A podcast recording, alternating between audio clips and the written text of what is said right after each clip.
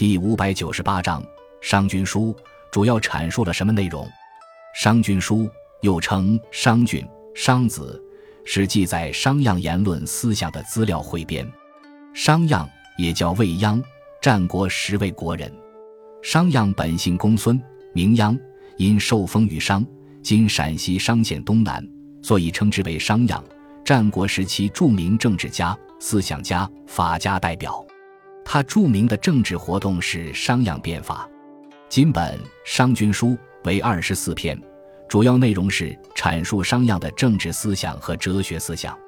书中以历史发展变化的观点为指导思想，提倡推行商鞅的废井田、开阡陌、发展耕织、奖励军功、明定法令等变法主张，同时还对法的起源和作用也有所论述。